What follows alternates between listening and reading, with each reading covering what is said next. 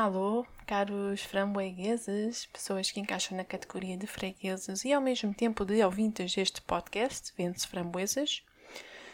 O que faz de vocês framboegueses? Bem-vindos ao décimo episódio, é verdade, chegamos ao décimo, à dezena de bancas com framboesas à venda. Apesar de não ter andado a ser regular nas últimas semanas, perdoem-me já por isso. E reparem como eu já começo a usar o plural, não é? Porque já não sou só eu, na verdade. Agora sou eu mais os meus ouvintes, que tenho de assumir que eles, que vocês existem. Senão isto é tudo apenas uma tontice uh, digna de estudo, não é? Olá, querido diário. Está-se a 28 de outubro de 2020. Mentira, está-se a 31 mas isto vai ser lançado no dia 28.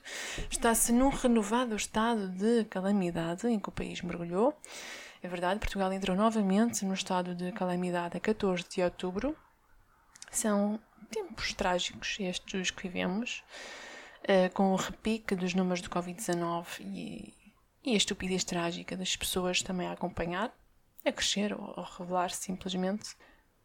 Pessoas que andam a fazer manifestações contra as medidas básicas e alimentares que temos à nossa disposição para travar a transmissão deste vírus e, e de qualquer outro semelhante, na realidade. Coisas simples como usar máscara, lavar as mãos frequentemente, manter uma distância de segurança das outras pessoas, evitar ajuntamentos. Pá, de repente as pessoas uh, confundem simples bom senso com ditadura não é? Com, acham que o Estado está a tentar mandar em nós e a mexer com as liberdades individuais a um nível um, profundo quando estamos só a tentar sobreviver a um bicho. Malta, é verdade. E não são pessoas iletradas, não são pessoas sem estudos ou, ou sem meios que se insurgem contra estas medidas. Não são. Porque se virem os cartazes dessas manifestações, até são cartazes bem escritos, bem pensados, com frases acutilantes que pá, não podem sair da cabeça de pessoas sem instrução. Por exemplo, hum, eu vi uma frase, um, um cartaz que era: Posso dizer que é uma pandemia política ou não é patriótico? Ou outra frase: O medo não é vacina. Que é, é um inteligente jogo de palavras, não, não está acessível a qualquer pessoa. Ou esta mais comprida, o pior dos opressores é aquele que usa como desculpa para a sua opressão o bem do oprimido. Parece uma frase saída do, do Animal Farm, do, do George Orwell, portanto, custa-me aceitar que estas pessoas não sejam lúcidas e, sendo lúcidas, torna isto mais assustador. Tal como também há pessoas inteligentes que negam o Holocausto, sei, sei disso perfeitamente. E reparem, as crianças também são hidrominadas por este discurso, também podemos vê-las nas manifestações.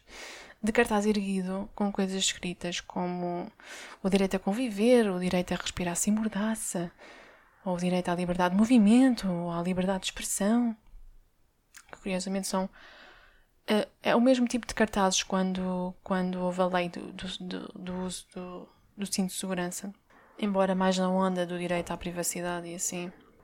Mas reparem, há sempre, há muita coisa que é feita em nome da liberdade e, em nome de supostos direitos fundamentais que eu tenho para mim que tenho para mim uma expressão uh, maravilhosa.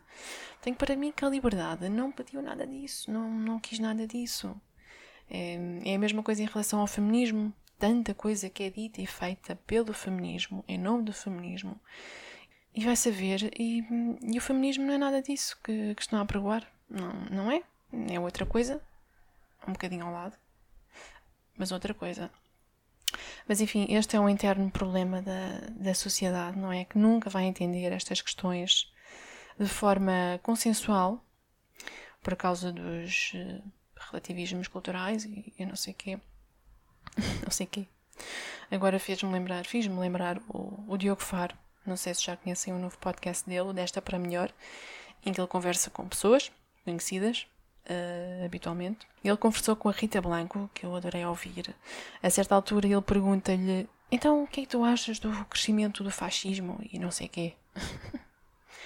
que é, enfim, uh, é largar assim palavras bomba, uh, palavras transformadoras, polarizadoras, seguidas de um não sei quê. Isso tem, tem um não sei quê de cómico, não é? Trágico cómico.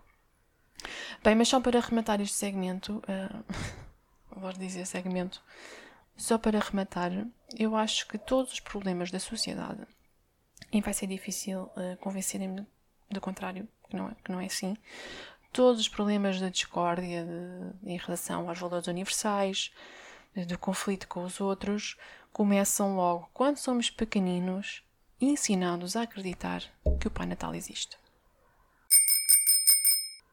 Bem, deixa-me aproveitar este momento solene, uh, porque eu digo que assim é, para declarar oficialmente uh, e pessoalmente morte ao Instagram. É verdade, eu acho que até isto, isto até vai ser o título deste, deste episódio. Culpem a lua nova em balança, uh, que começou já há umas semanas, creio eu, mas eu deixei de perceber o Instagram, deixei de perceber muita coisa no Insta. Por exemplo, há uns dias vi uma story, ou uma foto, já não sei, já não me lembro, de um bolo de laranja, um simples bolo de laranja, que recebeu imensos comentários a pedir a receita. A receita de um uh, caseirinho bolo de laranja. Quer dizer, o que é que pode ter de secreto um, um simples bolo de laranja?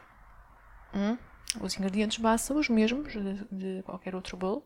Não há assim muita ciência, eu acho. Que já fiz alguns bolos na vida. Ou então partilham-se pauzinhos de, de, cheiro, daqueles de incenso. E é logo uma chusma de pessoas a dizer, a perguntar onde foi que compraste, onde foi que compraste, preciso disso para a minha sala.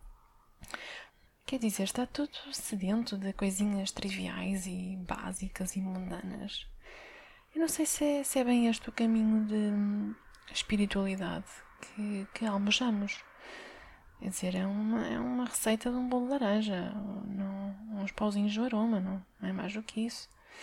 Pá, parece que o Insta não passa de um conjunto de montras em que tudo é produto, até a mais pequena emoção é produto, tudo é para vender, tudo, é, tudo se ambiciona. E depois os influencers, esse micro, uh, micro, que, que, é, que é macro, né? Macro mundo, que eles agora proliferam com, com ervas daninhas, que também está tudo virado do avesso. Então agora, agora com quem diz, por acaso já há muito tempo que noto essa tendência, que é os influencers a pedincharem sugestões de conteúdos aos seus uh, influenciados, né? followers, fãs. O que é que, tipo, o que é que estavam mais ver na minha página? Perguntam eles, fazem eles num survey. Fazem eles um survey no, no Instagram e perguntam: queriam que eu, que eu publicasse mais fotos de pequeno almoço ou fotos dos meus gatinhos? Ou querem que eu fale mais sobre livros ou sobre uh, paradores de lápis cor-de-rosa? Quer dizer, então agora nós é que temos de influenciar o influenciador. Aqui uma, uma inversão de papéis, não? Não me parece ético isso. Não acho que isso esteja previsto nas Golden Rules sobre a arte de influenciar, não é? Então Padinho é um novo influencer, é isso? E depois há uma mania também relacionada com esta, que é os influencers. Os influencers falam sobre alguma coisa, uh, tipo muito casualmente, e inibem-se de dizer nomes de marcas porque, ah, não, não, não vou dizer a marca porque isto não é patrocinado. Se eles querem que, que refira a marca, eles que me paguem. Quer dizer, então já não se pode falar de marcas uh, gratuitamente, sem pedir nada em troca?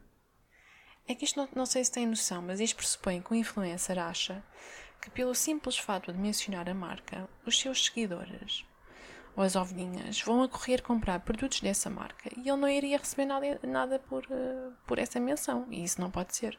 Isso não pode ser. Quer dizer, quem é que eles pensam que são, não é?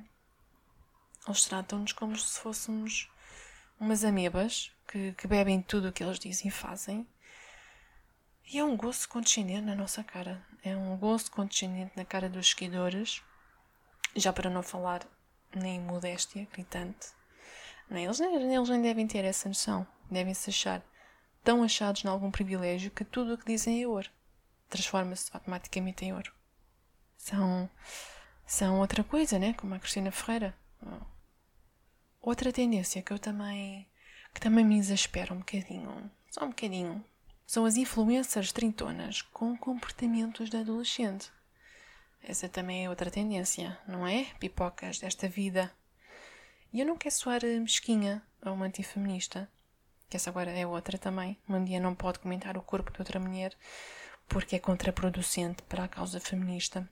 O que é, enfim, é daquelas coisas que eu estava a dizer no início, um bocadinho ao lado do que, do que realmente importa. Mas eu não comento o corpo de nenhuma mulher, eu comento os comentários que essas mulheres fazem sobre os seus próprios corpos. corpos. E esses comentários, no limite, se atentarmos bem, é que são contraproducentes para a causa feminista. Como, como a pipoca e outras que, que falam como são gordas, que tentam esconder a barriga nas fotos e tentam encontrar o melhor ângulo uh, para não mostrarem a gordura. Um, pronto, é, acham-se gordas e cada mulher, pronto, isso cada mulher tem o direito a sentir-se como se sente com o seu próprio corpo, mas há aqui uma mensagem que ela está a partilhar, não é? Para ela e muitas, para os bons milhares de, de adolescentes. É claro que ela não tem uma obrigação de ser um role model para ninguém, mas ela é uma influencer, não é? Ela própria, ela prestou-se a isso. Portanto, e há aqui muitas uh, mensagens implícitas na sua imagem que mostram complexos de adolescente que, que ela não superou tal como muitas mulheres não superam. Pá, mas depois há aqui muita hipocrisia na sua mensagem. Estamos a falar de pessoas que gastam uh, rios de dinheiros em cremes e maquilhagens e liftings e, e pinturas e branqueiam os dentes dia sim, dia não. Depois vão para o Insta fazer, fazer stories com filtro, portanto, mais um filtro em cima da maquilhagem. E depois, quando tiram o filtro, imagina, acontece, um dia tiram o filtro uh, fazem uma história sem filtro e pedem desculpa por se apresentarem assim, mas é assim que as mulheres são e temos que nos aceitar como somos, sem filtros. E batem constantemente nesta tecla enquanto fazem a história, mas depois na história seguinte, se for preciso, se for preciso, já voltam a colocar todos os filtros, porque já é too much reality, malta. Too much reality. Pá, é de uma hipocrisia e, um, e uma adolescência, sobretudo, que eu acho preocupante, até porque são mães, muitas delas já são mães, e perpetuam estes complexos estereótipos colados à figura feminina que eu, eu acho triste, pronto. Eu acho triste. Um, e o Instagram está cheio disto. Está cheio, cheio, cheio. Está cheio de inseguranças mascaradas. Está cheio de egos inflamados. Pá, há pessoas que fazem stories só olhar para a câmera, literalmente, só para se verem. Tipo, ficam 10 segundos a olhar para o telemóvel, uh, a fazerem uma expressão facial qualquer, veem o cabelo, depois olham à sua volta, na sua envolvência, voltam a encarar a câmera, a empinar a cara. É só isto. Uh, é só isto. É, é só um exercício narcisista, não, não encontro outra descrição para estes momentos partilham isso, né? partilham isso com, com o público. E pronto, é por isto que eu uh, já não tenho andado muito pelo Insta. Aliás, eu já nem coloco o meu handler na, na descrição dos episódios, porque já não partilho lá nada realmente. Ainda assim dá jeito ter um perfil. Eu tenho outro perfil pessoal, uh, não do, do podcast.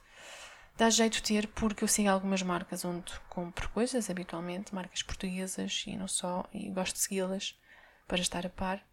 Só mesmo por isso e também por seguir alguns artistas que gosto. Porque tudo o resto é show-off, é mesmo show-off. Já, já nem tenho paciência. Aliás, mais do que paciência, eu já nem tenho espaço cognitivo para absorver tudo o que mostro no Insta. Poxa, aquilo é demasiado attention or, não é? E é preciso vigiar a nossa mente, gente. Temos que vigiar a mente.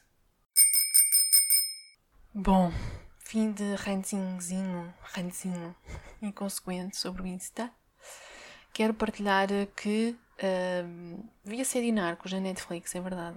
Por acaso já acabei há umas semanas, mas só agora é que me lembrei disso. Eu sou esta pessoa, sempre a última a chegar à festa no que toca a séries e filmes, é verdade. Narcos, uma série sobre a vida e captura de Pablo Escobar, El Patrón del Mal. Gostei muito da série, as primeiras duas temporadas, que termina com a captura de Pablozinho, porque a terceira já não vi até ao fim, confesso. Vi os dois primeiros episódios, ou três, uh, e desisti, porque o Pena, o agente Pena, que era o Viper do Game of Thrones, saiu um pouco de cena e por isso perdeu a piada para mim. Eu gostava muito da figurinha dele, muito sexy. e sem ele a série perdeu qualidade. Mas as duas primeiras temporadas são muito boas. A série é um pouco romanceada ou novelesca, mas tem muito contexto histórico, com muitas imagens reais da altura do, do Pablo. É um bocadinho condescendente, eu achei, na forma como fala do povo colombiano, ou, ou se calhar era mesmo assim, não sei. Mas, uh, por exemplo, os defensores de Pablo, que era pronto, o povo, uh, aceitaram bem uma explosão de um avião que, que matou não sei quantas pessoas, inclusivamente um presidente da, da República. O povo aceita bem essa explosão e essas mortes, mas depois revoltam-se quando o povo revolta-se quando, quando, quando o Pablo faz explodir um carro numa rua. Portanto, há aqui uma dualidade de critérios que eu, que eu não percebi. Um, mas pronto. Eu não sou um homem rico, sou um homem pobre com dinheiro. Era assim que ele se, que ele se descrevia, o Pablo. E não sei se conhecem aquela expressão: cada um constrói para si as prisões que merece. Pois o Pablo construía fortalezas, não eram simples prisões. Dá um grande twist a esta sabedoria introspectiva. Bem, fiquei a saber que existe outra série na Netflix à volta do Pablo Escobar, mas do ponto de vista do povo uh, colombiano, em vez do ponto de vista americano, que também vou ver. Ainda não comecei, ainda não comecei, mas, uh, mas tenho curiosidade. Está na, está na watchlist. Beware. Bem, chego ao fim deste décimo episódio. Uma curta, acima de tudo, é sempre uma curta. E se eu já era uma podcaster assim que lancei o primeiro episódio, eh, foi assim que eu me tornei numa podcaster, não sei se sabem. Mas agora que cheguei ao décimo, eh, não me sinto nada podcaster, porque nem sequer tenho um genérico. Um jinglezinho que seja, nada, só uma campainha. É o que eu tenho. Nem uma caneca, nem uma caneta, nem um tapete rato a dizer vende-se framboesas. Bem, mas o que importa é ter objetivos e esses são, sem dúvida, fazem parte da minha lista a atingir a médio prazo da minha vida. Não vou desistir deste podcast. Obrigada a quem quer que tenha ouvido. O meu nome é Vanessa, é verdade. E até para a semana. Ah, não. E beijinhos à mãe. Tá.